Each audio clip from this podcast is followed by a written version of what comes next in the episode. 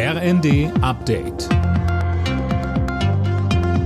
Stündlich neu. Auf den Punkt informiert. Ich bin Dirk Justes. Guten Morgen.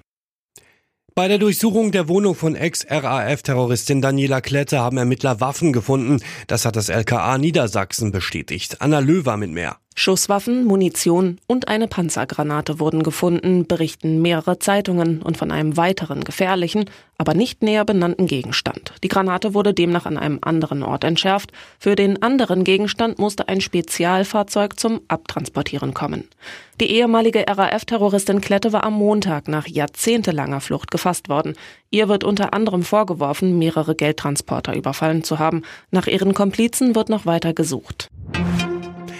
Das vorläufige Aus beim EU-Lieferkettengesetz stößt auf ein geteiltes Echo. Während die deutsche Wirtschaft von einer guten Nachricht spricht, kritisiert die Gewerkschaft Verdi die Blockadehaltung der FDP. Es ist peinlich, dass Deutschland bereits geeinte Kompromisse am Ende kippt, heißt es.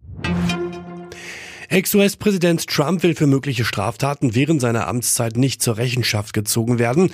Das oberste Gericht der USA befasst sich nun Ende April damit, ob er als Ex-Präsident Immunität vor Strafverfolgung hat. Bis zu einer Entscheidung wird ein Prozess wegen Wahlbetrugs gegen Trump aufgeschoben. Viel Regen und teils frühlingshafte Temperaturen. Der Winter ist laut deutschem Wetterdienst ungewöhnlich nass und mild gewesen. Vor allem der Februar war mit einem Temperaturschnitt von 6,6 Grad der wärmste seit Beginn der Aufzeichnungen. Die deutschen Fußballfrauen fahren im Sommer zu den Olympischen Spielen nach Paris. Das Team von Bundestrainer Horst Rubesch gewann das Nations League Spiel um Platz 3 gegen die Niederlande mit 2 zu 0 und sicherte sich somit das Ticket. DFB-Kapitänin Alexandra Popp sagte im ZDF, ich bin unglaublich glücklich und ich ähm, bin sehr erleichtert, muss ich sagen, dass wir ähm, das Spiel wirklich zu unseren Gunsten gebracht haben. War vielleicht nicht immer das schönste Spiel, aber dann am Ende doch auch hoch verdient. Alle Nachrichten auf rnd.de